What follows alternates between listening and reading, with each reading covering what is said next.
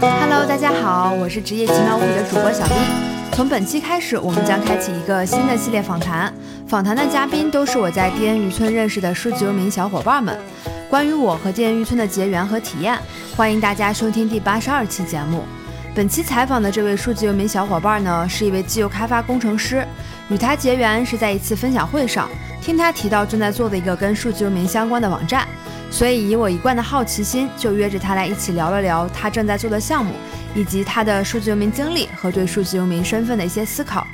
最有缘分的是，我们聊过后发现，我们都特别喜欢与人的链接和对人的探索，所以他也非常欢迎更多的朋友可以直接加他微信，聊聊他正在做的项目、数据游民相关的话题，或者其他任何想聊的。所以欢迎大家加入我们的听友群，来认识本期嘉宾 No Lotus。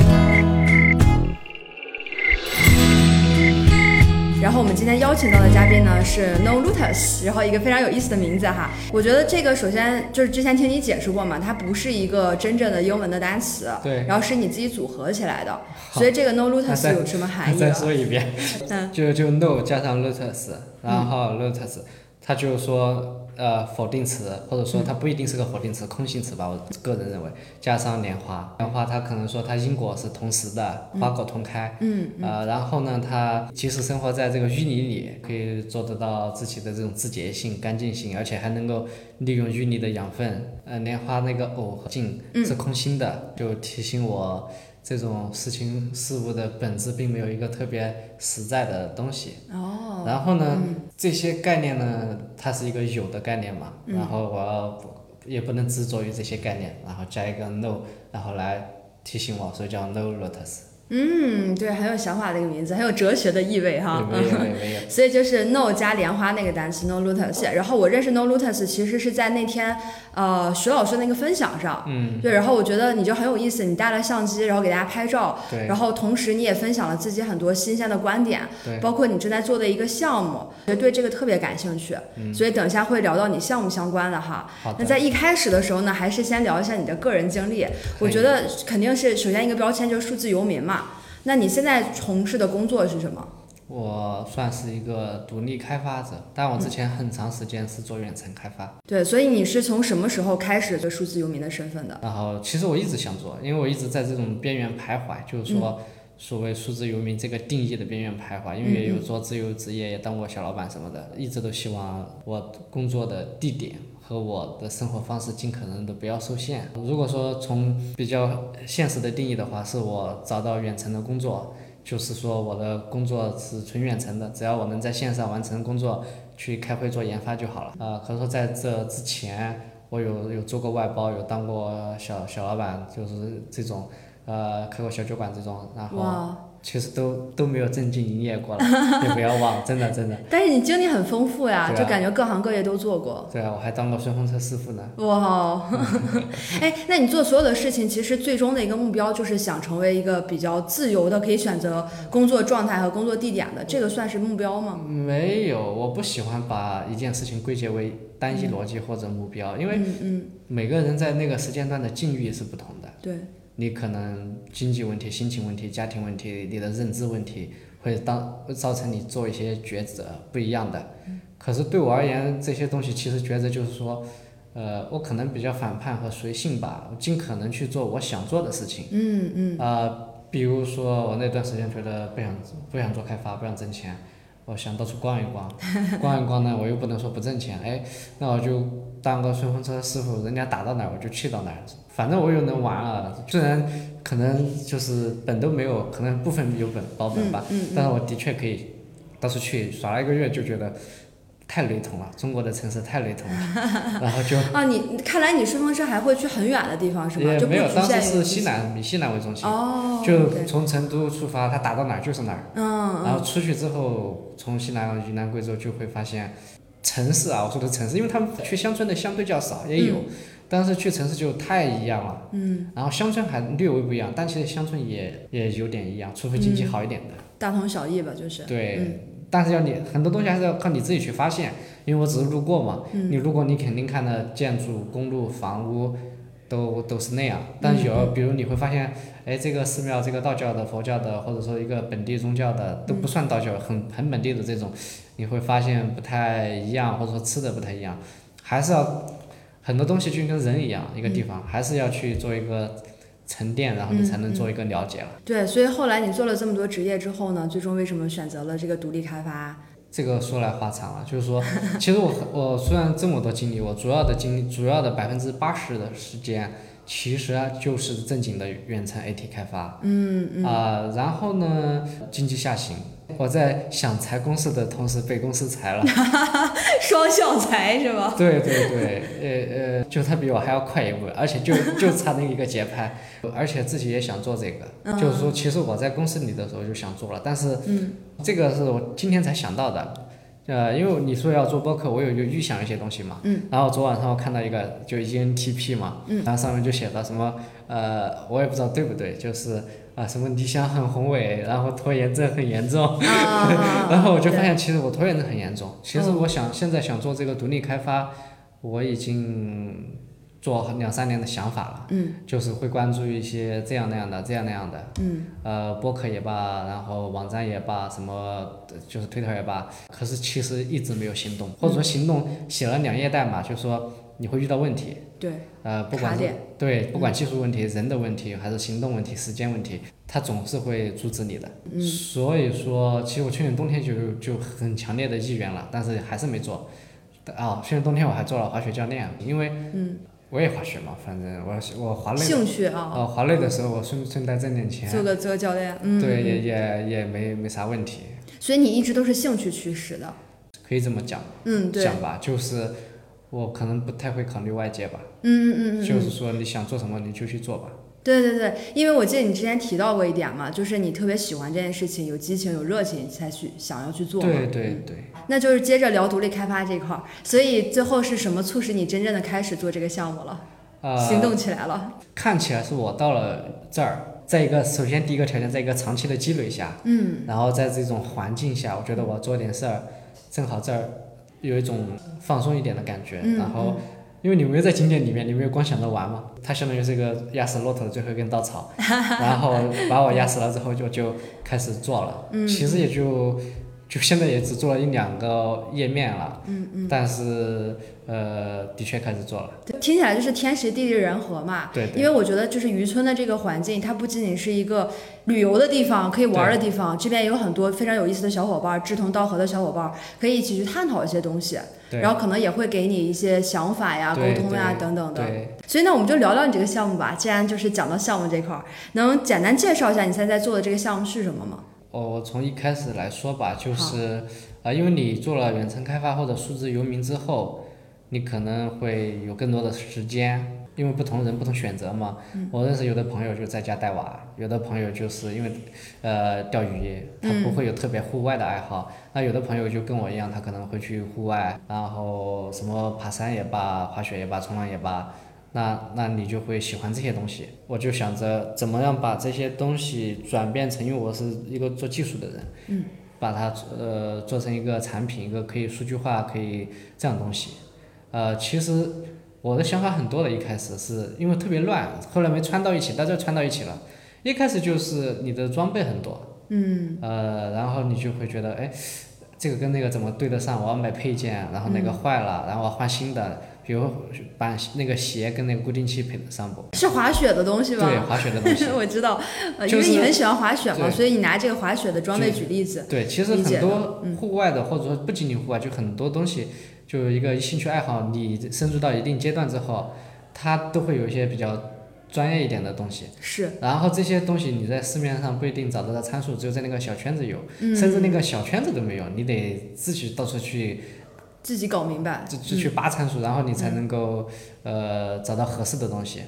嗯，然后呃，然后这一开始是想做一个这种东西了，后来发现这个东西和你的行程有关。嗯，你比如你去不同的天气、不同条件、不同的活动，你的装备是不一样的。对你到时候潜水的、滑雪的还是干嘛的？对啊，你和你的住处也有关系。你你你不可能就不住嘛，你总要不管是露营也罢、房车也罢，你是像他现在这种数字游民这种社区可以让你住也罢。嗯。所以从一开始的只是想解决装备的问题，因为我比如我一个装备列表怎么去管理，到后面觉得哎，我这个行程呀，或者说我的住处呀，比如我要去的地方，比如滑雪场，嗯，比如你的现在播客听播客朋友肯定有没有滑过雪或者冲过浪的，嗯，哎，那他肯定他他一般情况下就在网上小红书或者说呃其他平台，知乎、抖音都可以搜到，但是他会发现这些东西，呃，怎么讲他。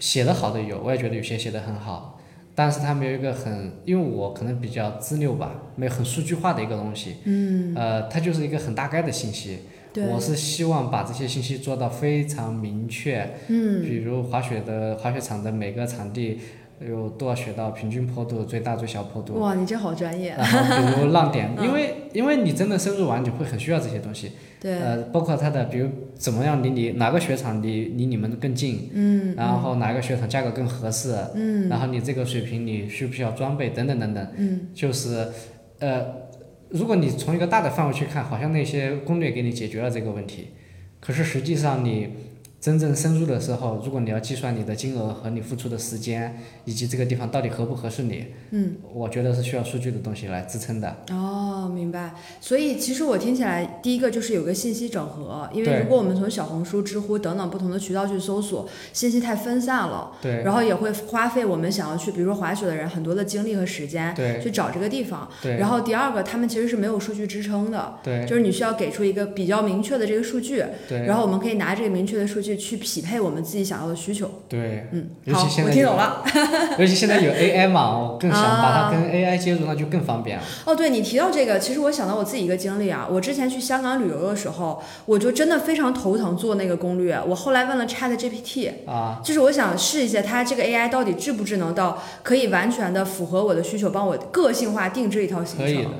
它对它是可以的，但是我感觉可能还没有百分之百达到我的需求。问题就是在于它没有这个数据。哎，对对对对对，然后呢，呃这个数据我又说到关键点了。这些数据我、肯定我一个人维护或者我一个人比较困难。对。那我希望做的是这个，我这个数据就是说尽可能的面向所有人，他既可以看，也大家尽可能的去，比如你提交，然后这样的话就做到，呃，这个数据大家都贡献了，大家也都可以查到。反正目前的设想是这样吧。其实我知道你们专业术语有一个呃开源开开开源是是类似于这种吗？呃，因为我的设想还蛮多的，我不知道在这儿说会不会有点长，所以我简单简单定义是那样了，但实际上你会涉及到谁有这个权限呀，嗯呃，怎么查阅，比如后面如果有视频有图片，它会有服务器成本呀，成本怎么办呀，就这些。但是简单来说，以纯文字资料来讲。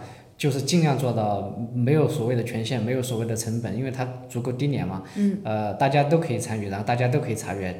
我目前设想是这样的。明白明白。那你这个项目的主要服务对象是谁？就是因为我听起来可能感觉上就是所有人只要感兴趣的想要去滑雪什么的都不可以。是不是，它是、呃，因为你如果说，比如就现在我们不说滑雪，我们说冲浪可以不？很多运动它其实它曲线比较平缓，嗯，可是冲浪的曲线你在前期会投入非常多，因为你需要划水。然后如果你只体验两天，嗯你去找一个俱乐部，找一个或者冲浪的教练给你推一下。你不需要看浪，你也不需要有体力，你也不需要怎么样，嗯你很自然而然就能体验到了。可是我认为一个你真正的冲浪，你是需要一个时间沉淀的，你不是说两天你真的算做冲浪了，那个只是连体验都不算了，因为浪是别人帮你找的，板也是别人帮你 推的了。对，所以我是想针对，比如呃最明显的群体，就是我们这种远程工作的数字游民，从我自身出发嘛，呃，因为我自己也要用这个东西，对，从我自身出发，就是说你如果有一个相对较长，大于一个星期或者一个月，甚至一个季度这种时间，嗯，你想要在一个地方工作生活，在一个地方投入一项爱好，不管是冲浪还是滑雪还是其他任何。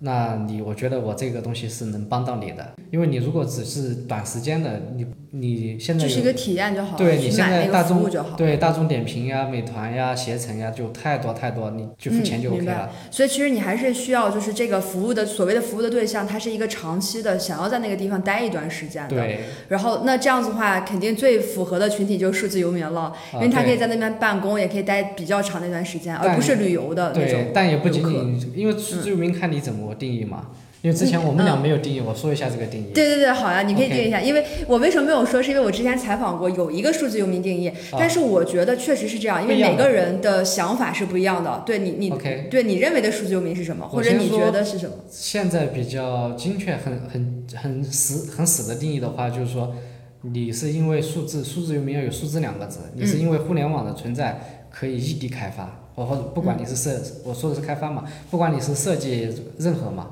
只要你能够远程协作你的工作，嗯，就叫做数字了。嗯所以说这就算数字游民。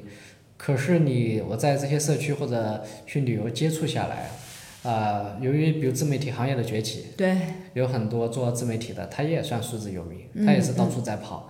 呃，然后有很多这种 freelancer，或者说一些做外包或者怎么样，他的职业本来就自由的，客户在哪里，或者说客户在线上都不影响，他只要能找到他的业务来做，他他也算数字游民。对对，那还有说，比如一些学生，嗯呃，或者嗯说一些职业空窗期，，gap year 那种。对嗯，他就想休息一段时间，对，或者说，比如现在我观察到，现在经济形势不好，嗯然后其实也有蛮多人，不管是辞自己主动辞职还是被辞了，都都有嘛。啊嗯，OK，然后我这次来渔村多了一个新的定义，怎么说？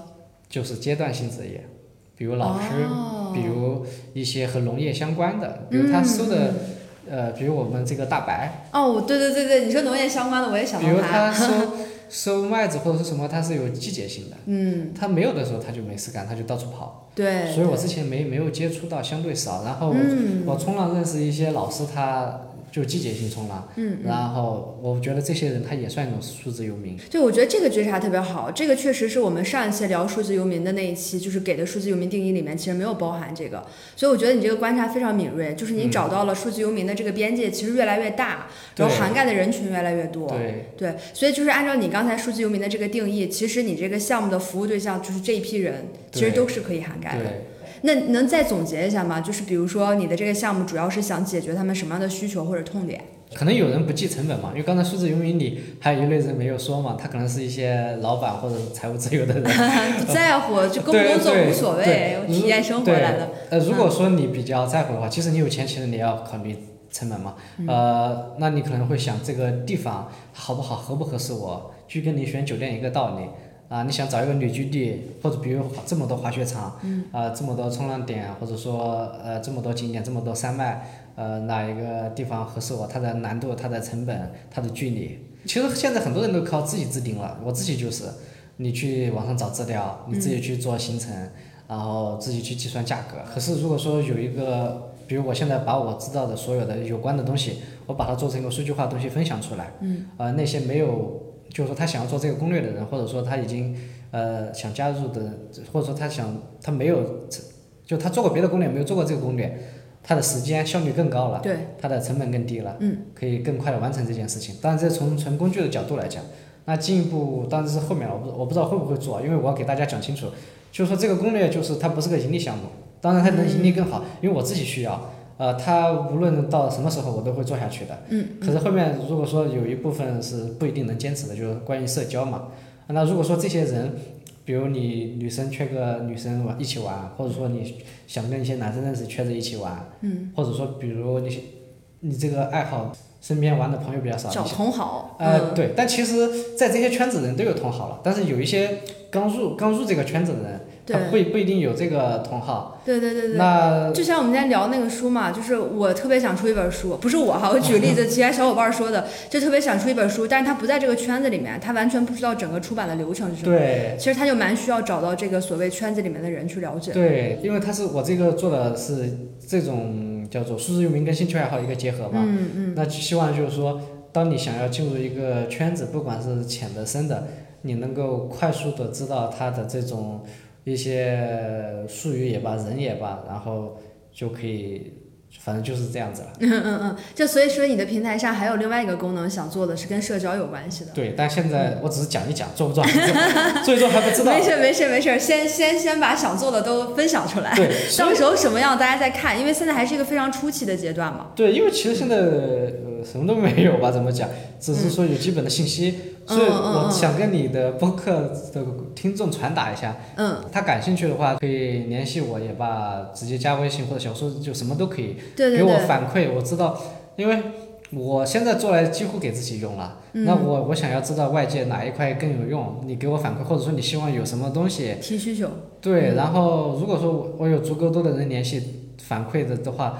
那么我的精力就会在投入在哪一块？嗯，这样我觉得对我自己和对外界对大家的使用都会更高了。嗯嗯嗯，滇源渔村的这些小伙伴，你采访一遍了吗？就了解大家的需求。有有有。嗯，他们对社交板块这个需求高吗？嗯，分两种人了。呃呃，有比如裸辞小张，或者说有一个什么饼干老师，因为他们自由职业。嗯。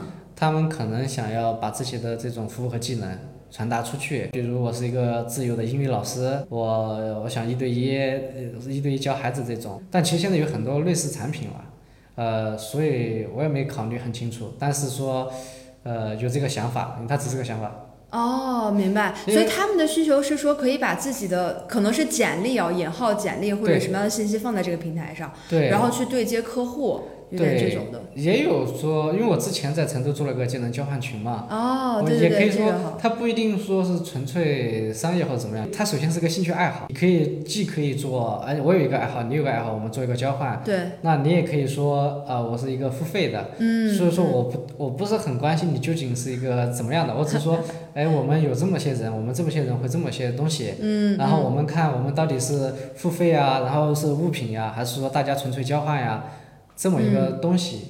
然后，但看起来是两个东西啊，但实际上，如果你以一个兴趣爱好为核心的话，它必然会出现和这个兴趣爱好匹配的呃旅程，或者说匹配的人。嗯嗯嗯，反正就这个。明白，对对对。所以你刚刚提到了，如果听友的小伙伴们有对这个感兴趣的，包括可能你自己也是数字游民，或者想成为数字游民，想要有这样的一个网站。现在是网站和 P A App 的形式，App 还后期啊，对网站啊，对，可以加 No Lotus，然后或者在各个平台关注它。说一下那个名字怎么拼吧。是 No 加 Lotus 莲花的英文，然后 N O L O T U S，OK。点 com 点 x y z 点 top 都可以。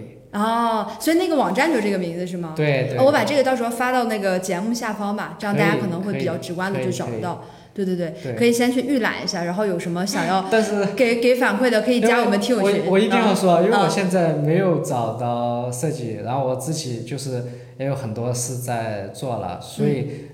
界面啊，那种排版，我觉得 就就很很很糟糕了。没关系，我觉得其实刚好可以趁着这个节目的机会，如果真的有小伙伴感兴趣，可以加入你一起做嘛。也也可以。对吧？对吧？对对。对，所以我我一直觉得，就是播客的这个平台也是一个非常奇妙的地方。虽然我们在滇渔村有很多奇妙的这个人和人之间的交流或者是碰撞产生，我相信播客可能也是会有这样的奇妙的缘分。就是万一有小伙伴对这个很感兴趣，你今天聊的这个项目，或者是看了你的网站，觉得哎挺有意思的，就可以联系嘛。对。然后我们也是搭建这样的一个平台，给到大家一个这样的机会嘛。我特别想抓住你说这个话，接着说一些，就是说，我觉得我们这种数字游民的形态啊，它不一定是，比如说一定在某一个社区，比如渔村发生。对。它，比如你现在通过播客的也罢，你通过这种。B 站、YouTube 的也罢，呃，或者说各种群也罢，其实你会发现这种社交的联系、商业的联系，嗯嗯，它越来越分散式的，就是分布在各个地方。可能有人通过某一个渠道就合作了，根本不是你想象的以前的说所谓的要招标也罢，怎么样也罢，就是投简历、面试已经不是那种形式了，就是个很偶然的信息。对。然后途径可能是任何途径，你们就可能达成了合作。我在很多地方都见到这样的场景，所以我。包括在这儿的渔村的老许也一直说这样的事情，嗯嗯，呃，所以我觉得这样的事情可以发生在任何地方，而且我觉得未来会越来越多。对对对，已经不是那种，应该算是怎么定义非典型是找工作。对对对。我们之前说是通过什么你认识的人脉资源找工作啊等等的。对。我觉得现在可能这个人脉资源这块也会打破，就是你通过比如说播客呀，或者是在这些线下的社交的场景中，然后跟某一个人一聊就会发现，哎，刚好我想做这件事儿，你也在做这件事儿。然后两个人就可以一起来做，对，所以这个其实是我这几天在渔村就是体验最大的一点，对，因为我我觉得我们俩还蛮像的，就是还是有社交属性在身上的，对，就跟不同的人聊，然后包括你看你一聊这项目我很感兴趣，我就说哎拉着你一起来做一期播客，对，对，所以我就觉得就人和人的碰撞就很有意思，然后就变得有更多的联系，然后甚至就走到了工作中，就变成了工作的团伙，对，所以。又从这个东西反过来讲，数数字游民，你如果说它最大的区别是什么？最大的区别是在于，我认为是两个方面，一个是呃时间上那块我后面再讲，啊、另外一块就是说这种交流上，你如果你在一个固定的地方工作，你在一个固定的公司工作，你的关系是固定的，它会造成你的信息局限，我把它叫做呃你在公司的信息茧房。嗯，对，呃，我一定要说另外一边，我在数字游民上遇到的一个困难就是说挑战是什么？我觉得是职业发展。你如果想去很 top 的公司，你想做到一个很高的薪资、很好的位置，你想要在最一线，数字游民或者说远程工作相对会也有了，嗯，不是说完全没有，国外很多。很多了，国内很少，国外其实很多也不是主流，你真的做不到。比如现在 Apple 它发行了它那个微信 Pro，、你如果想要去做这样的世界级的东西，那可能现在相对少一点。嗯。但是说，如果说我们把这种优势排除之外，你有个长远的职业发展，你要交社保，你要一个稳定的社交环环境嘛。如果你愿意抛弃掉这些东西，因为所有你那天问我怎么数字游民怎么样，我说不现实，就是这个原因。因为那那我要重新问一下这个问题，这样我们的听众就知道我那天问你的问题是什么了。好你说别接着这个往下聊。我那天其实是呃觉得可能会有很多小伙伴，包括我听友群的小伙伴也非常好奇，就是怎么样能成为数字游民，这是一个非常大的话题。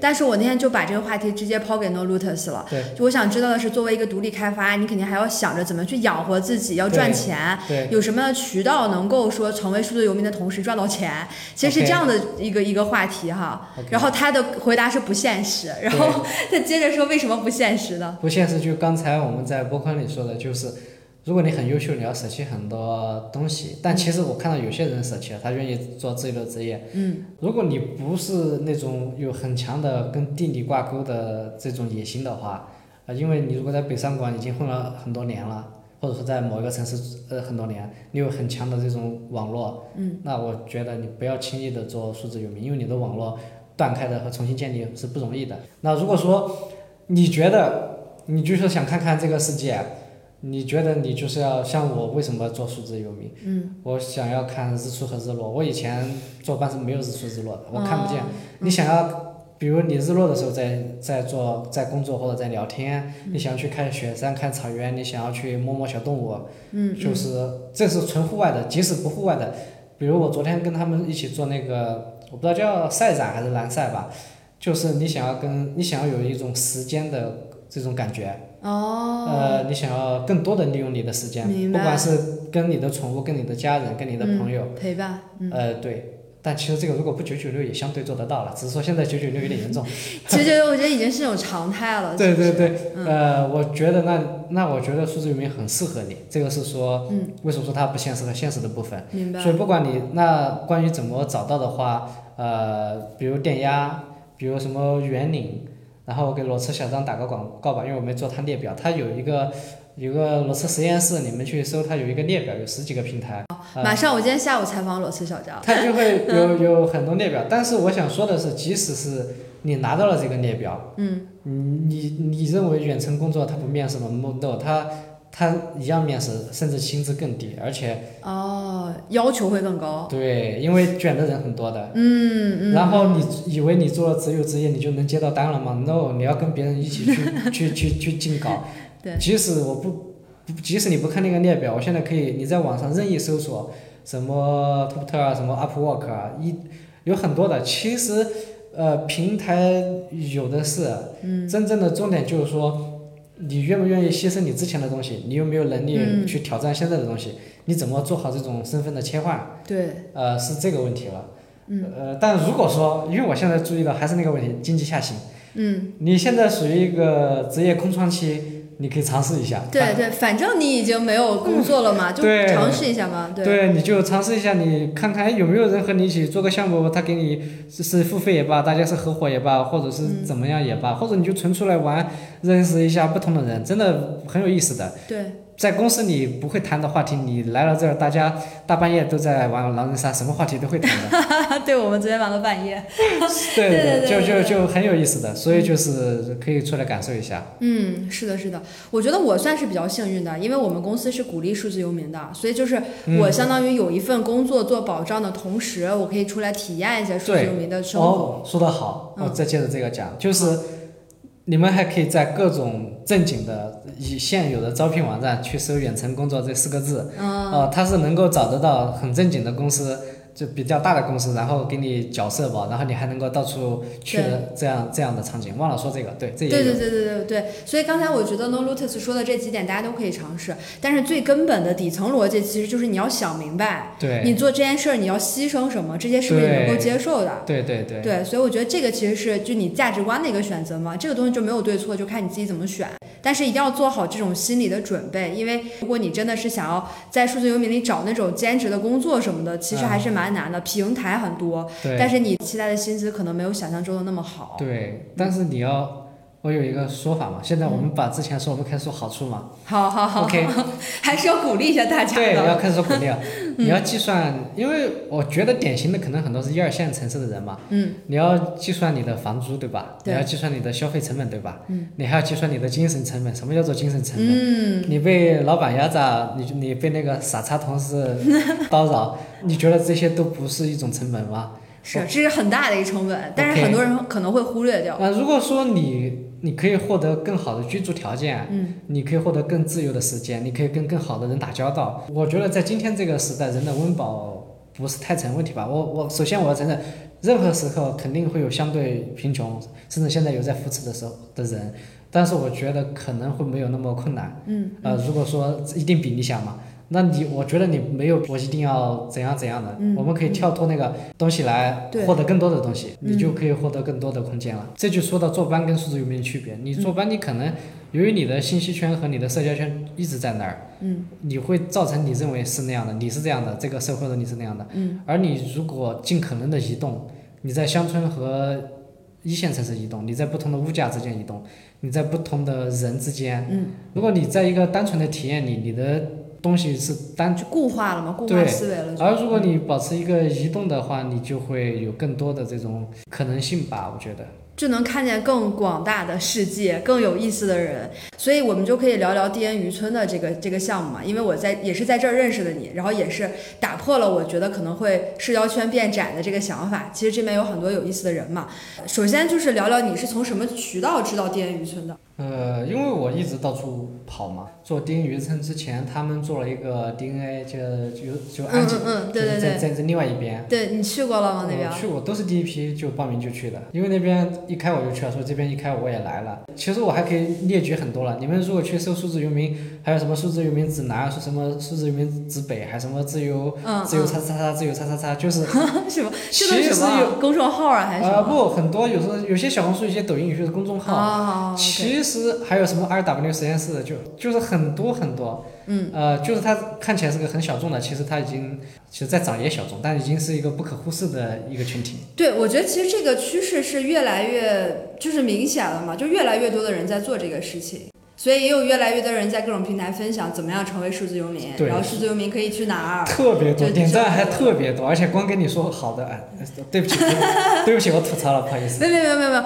我我觉得是是真实的，就是你不可能只展现这个好的有优势的一方面，你肯定也要跟别人说清楚，你可能会面临的挑战是什么，你遇到的问题是什么对。，我们说，我们说渔村之前可以再补补这个挑战吗？可以啊，当然可以啊，我觉得你要讲的这个，对，我要讲，因为我觉得这个是本环节最重要的问题。哎，除了除了刚才说的和社保和薪薪资会降低有关以外，还有两个问题，嗯一个是社交问题。像你比较外向，你没有这个问题。我认识的有朋友比较内向，嗯他即使远程工作了，他也一直待着。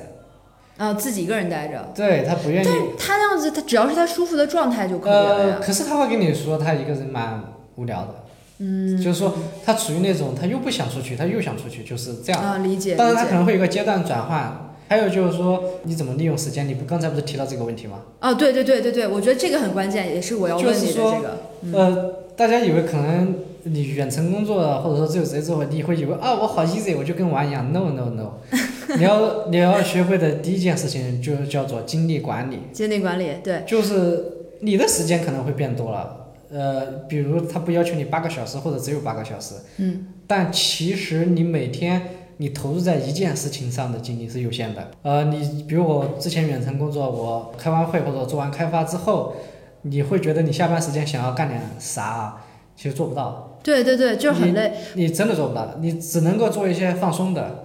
对，所以说，如果你问我一怎么去把管理控这种精力，那就是说你一定要告诉自己最重要的事情是什么，把就是分优先级。对把重要的事情做了，你的精力是有限的，或者说做一个调节。首先，第一个条件，重要的精力放在重要的事情；第二，就是说做一种节奏的调节。比如我前面我们一直在讲滑雪啊、冲浪啊，嗯我可能会学学钢琴和口琴，或者说嗯，就是这种，就是说你可以在一种比较动态的和静态的活动之间做切换。哦，我也有一个同事，他跟我说，比如他上班，我们远程工作不是一直要干事儿，嗯比如这一个小时他在写代码，他可能呃花五分钟十分钟去洗一个碗。还有我之前的上司有告诉我，他之前跟我讲，可以去喝喝水，就切换那个状态嘛从你在写代码的状态，然后你去接水的状态，其实也是帮助你思维放松对，然后你就会得到得得到放松。嗯，所以我觉得技巧是这两个技巧，还然后嗯。最后一个技巧是最重要的技巧，做你喜欢的事情，因为对你真的喜欢一个事情啊，你是不知道时间概念的。对，进入心流了嘛。你一做，咔嚓一抬头，哎，吃饭时间过了，哎，晚上过了，就是就是这种感觉。所以说，嗯做数字游民还有一个好处，当然数字游民不等同于你一定做喜欢的事情啊，嗯，只是说我觉得你都做数字游民，你都抛弃那么多东西了。你一定要选你喜欢住的地方，不管是海边、雪山还是草原，你一定要去选你喜欢的职业和爱好，嗯嗯嗯，你尽可能去投入。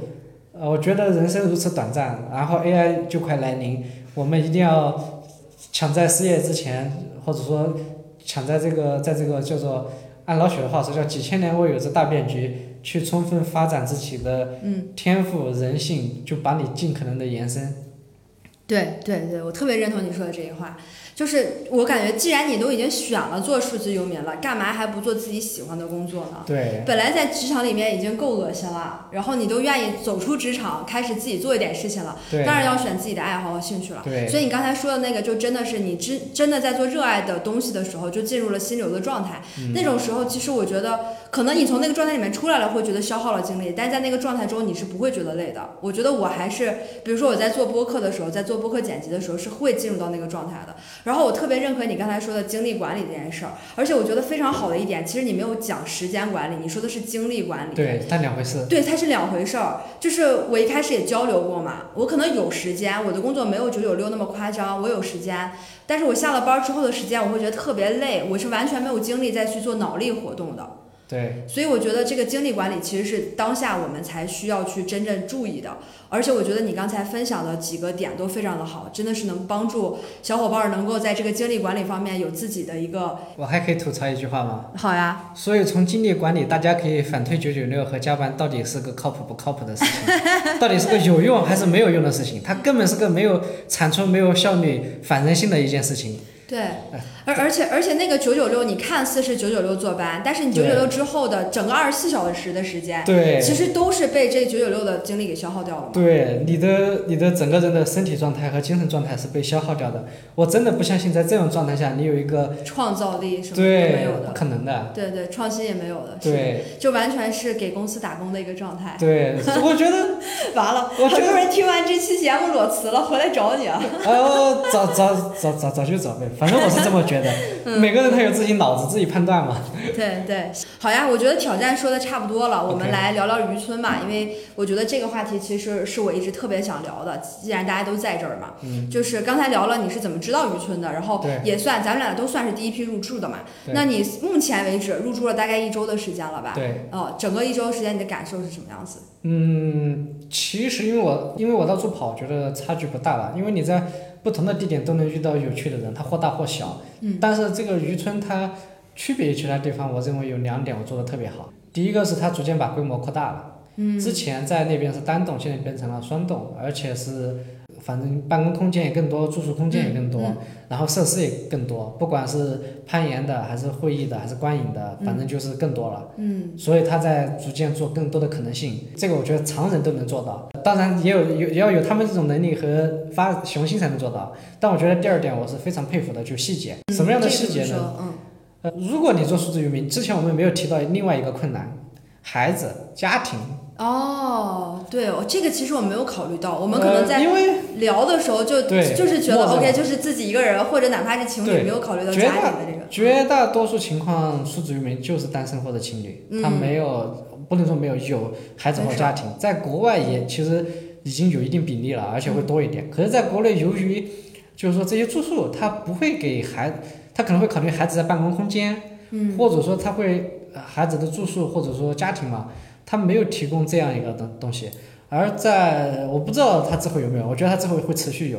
可是在我在的这个时间，他是有三个家庭房。啊，对对对，有家庭房，而且饼干他是带孩子来的，他也在这儿入住了。对，我所以就说老许他们提供了更多的容纳性。嗯，我觉得这是一换别人不一定做的。前面那个做，如果他有能力，他愿意做，他有钱，嗯他是可以做的。可是老许他们做这件事情，我认为是一个可以的事情。嗯，而且他加了，真的是考虑到这个细节了，考虑到家庭房这个，对，是，我觉得这个是挺好的。除了这之外呢，还有什么其他的你注意到的比较好的细节？因为我觉得你的经历比较多，这个地方其实算是我第一个的呃数字游民的社区，所以我不知道跟你其他的经历比，或者之前住过的数字游民社区相比，这个地方还有什么特殊性 OK，不光你，我其实已经好多人问过我这个问题了。嗯我对他们的答复就是说，一旦你进入数字游民，或者说你认识我这个人，你一定要抛弃一种心态，嗯就是说什么是最好的，或者说什么是特别不一样的。我的回答就是，就跟人一样，每个人都不一样，每个？每个人都有特殊性。这个话看起来是废话呀，可是我觉得要认识到这种事情的重要性，放在你现在问渔村这个地方，嗯肯定有，以后我觉得可能有比渔村大的，现在有比渔村小的，嗯可是他们是不同的地点，他们住进去是不同的人。真正有乐趣的事情是你在这个地点发现了不一样的不一样的景色，不一样的吃的，然后你发现了跟不一样人的交流，而你保持这种移动，你才能发现，不管它是大的小的，可能条件差一点，可能条件好一点，我你要接你要乐于接触这样不同的特殊性。反正我是从这样的事情来获得获得了足够多的乐趣。其实你就是一个非常开放的心态嘛。对，我觉得这个跟我们一开始聊，包括你对你自己名字的一个解释，其实都能看得出来。就是我抱着一种开放的心态到这个地方来住，然后来去接受这个地方，其实就可以了，不一定非要比较出来哪个是更好的，哪个是更独特的。我觉得如果一定要比较，你可以就是我不是做的有那个工具吗？你可以比较什么呢？它到底离你近不近？因为你可能花时间久了呃地理位置是吧？对，比如它现在是免费嘛，不是有些地方它是收费的，嗯有些的我哎我可以说这个，有些数字游民社区的收费不比普通住房还要高。然后就是说，你除了比较这个，你还可以比较，比如说这个地方是不是你想去的？嗯嗯，地点，对你一个北方人，北方你耍讨厌了，你就去南方的数字游民，所以反而是这种他自己本身有一这种特殊性的地方，嗯我觉得你可以关注。但是至于剩下的，你可能遇到什么样的人，嗯或者说这儿有什么好玩的，嗯，因为活动不一样，人不一样，都不一样。对对，你来哎的时间、天气也不一样，你不要太抱有那种心态，对，对把这个东西随缘就是最好的。哎，对对对对，是。那既然你提到了这个，你觉得你在这儿待的将近一周的时间里面，有遇到哪些印象深刻的事情吧？裸辞小张吧，都挺深刻。我为什么要提裸辞小张？是因为他做的事情多一点，嗯就沟通多一点。其实这个东西我还是觉得每个人都有特殊性，呃，只是我有没有挖掘而已。嗯，而裸辞小张他可能跟我沟通相对会多一点，多一些，嗯对，因为我跟别人可能只是在做活动，或者说只是在聊一些很普通的信息，嗯他怎么来的，他住多久，也有跟裸辞小张聊得深入的，但是裸辞小张会有意思一点点吧。嗯嗯嗯，我跟你说，裸辞，哎，我给他带流量了。没事，我下午要采访他，你正好承上启下了帮我开启了下午的这场。先，我先倒着说，我最后知道的事情。他要做一个流动茶摊，哦，对对对，我也跟他聊过这个。他不出钱，他招二十五个人，每个人给他出两百块钱，然后呢，这些人就是可以给他分利润。你想一下，就是大家可能觉得数字游民一定要做，呃，我认为这可能是未来的形态。你觉得你一定要做呃自由职业或者远程工作，嗯或者说你一定要做公司？No No No，呃，你大家可以完全组合在一起，嗯就是有钱出钱，有力出力，有能有财出财，有房间有空间出空间，就是说，只是说具体利益分配或者说怎么合作，那是剩下的事情。去聊嘛，对对，嗯可是我你会发现在这样的时间和空间，其实之前也有，但是说他可能停留在嘴上，或者说他的项目还是那种一半这种自由性质，一半这种外包性质。嗯嗯，可是裸辞小张他就就很创新的在做一件事情。对啊，我这个他虽然很小，可是我觉得可以从这个小的事情你看到大的，如果他这个项目不是二十五个人的，他如果不是不是一个流动茶摊，它是个更更大的事情。嗯，两千五百个人。对，如果说两千五百个数字游民，不同的人、不同的技能、不同空间，大家组组合在一起，然后有一个合理的呃，不管是职能分配、工作分配、利益分配，我觉得他们的创造力，呃，会。大于你按部就班的，在一个公司里面做事情。对，因为你的利益分配和你的这种职能分配是不均等的。嗯，是的，是的，非常感谢你，你为下午的这个节目开启了一个预告。OK，我可以下午跟他具体聊聊。小张不一定说这个事儿。没事没事，我可以我可以可以跟他聊聊这个吧。OK，嗯，好呀。所以你你想要长期待在这边吗？滇渔村这儿？我一我可能会到处跑。到处跑，嗯，那你接下来打算什么？偶尔会回来吧。我接下来，因为我在惠州那边冲浪，嗯，有人会问为什么不是万宁？因为万宁成本高。OK，如果惠州人变多了，我跟你说，我会去隔壁的叉叉叉跟叉叉叉。你到时候更新到你的网站上呀，对对大家就知道了嘛。对，嗯，就是你做数字游民，一定不要奔着热门的地方去。对，你既然有时间有空间，你就去看哪儿物价好，哪儿适合你，你喜欢哪儿你就去哪儿。地理套利嘛，yes，对，所以这是为什么我从北京搬过来。对，北京的房价房租太高了，何必呢？所以不要不一定要只盯着这个渔村或者哪哪哪，嗯，你就是你就自由的，你想去哪儿去哪儿。嗯嗯嗯，好呀。最后一个问题可能有点超纲哈，就是，我想让你最后再跟想要成为数字游民、想做数字游民的人，可能给一点建议吧。我做事情是这样的，就是有个我会给自己一个平缓曲线。嗯，你如果说你。你要看你自己的状态在职还不在职，呃，然后你根据你这个状态和你选择最贴近的，呃，比如说你是倾向于创业呢，还是说你觉得你不想创业，就是不想做一个独，像我现在想独立开发嘛，还是说你只想跟人合作？然后呢，你去找，比如你想要把稳，你就刚才我们说过。你去那种正经的 boss 直聘也罢，什么智联等等等等，你去找那种远程工作的大公司，嗯嗯，它跟你的之前几乎是没有什么区别，只是工作地点发生了区别。嗯，OK，如果你你比这个还想再进一步，可以尝试，比如跟不同的人合作，比如你是设计师，你来到这个空间，你认识很多人，哎，我帮你做一下免费啊，或者价格少一点，或者说，哎，人家就愿意出高价，因为这个很随机的，不知道，你去尝试的去接一些这种。外来的业务，就是说你尽量去做这样一个过渡，不要妄想你一下子进入一个状态，不会那样的，你反而可能会进入一种盲目和不知所措。嗯嗯。呃，因为现在经济下行，呃，远程工作或者数字游民。也没有那么好做，不是你想到就就好了，其实都都是一个样的，反正就找一个平缓的过渡是最好的。对对对，是的，是的，就不要太急功近利的初期。对，所以我觉得你说那个平缓的曲线，其实是给大家的这样的一个期待和预期嘛，就是在开始的时候肯定还是需要有一个阶段的接受一些挑战，然后迎接一些困难，才能达到你想要的在公司状态的那种。可能收入的情况，对然后包括你自己找到一个自己工作的节奏，所以我觉得这是很重要的。嗯，好呀，行，那谢谢 No Lotus 的分享。我觉得今天也是从你的分享中，我自己学到了挺多的，包括新的一些观点、数字游民的概念的一个延伸，然后还有很多非常好的一些建议。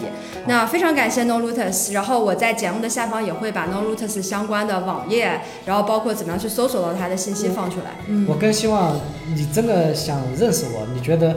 不管你是任何行业的，你是做设计，比如你做播客跟我做播客的聊天，还是说你做设计想合作，还是你说做技术，就是说，呃，我们有那样的交流。嗯嗯。OK，因为这个产品，即使你不关注，我会持续推广，我会会有人关注。嗯。可是我想要做的是跟人发生。对，跟你一起做事情。也不是。或者说给你提需求。也不需要跟我做事情，也不需要跟我提需求。其实我想要的是做跟人的连接，就是说，我们可能只有一次谈话。不管是微信的、语音的、文字的，或者说我们有一个见面的聊天，或者说我们有持续的合合作，那个不重要，重要的是它是个人跟人之间的链接。对对，是的。我所以我觉得这这个是对我而言最优先的。对，所以可以，你的意思是可以直接加你微信是吧？对对，加微信 那可以，那可以，那 OK，那我就要明确一下你的这个这个期待是什么。OK，那我就可以到时候把你的微信也可以公开到我们的那个听友群里面。可以的。所以听到这期节目的小伙伴可以加听友群，然后我的。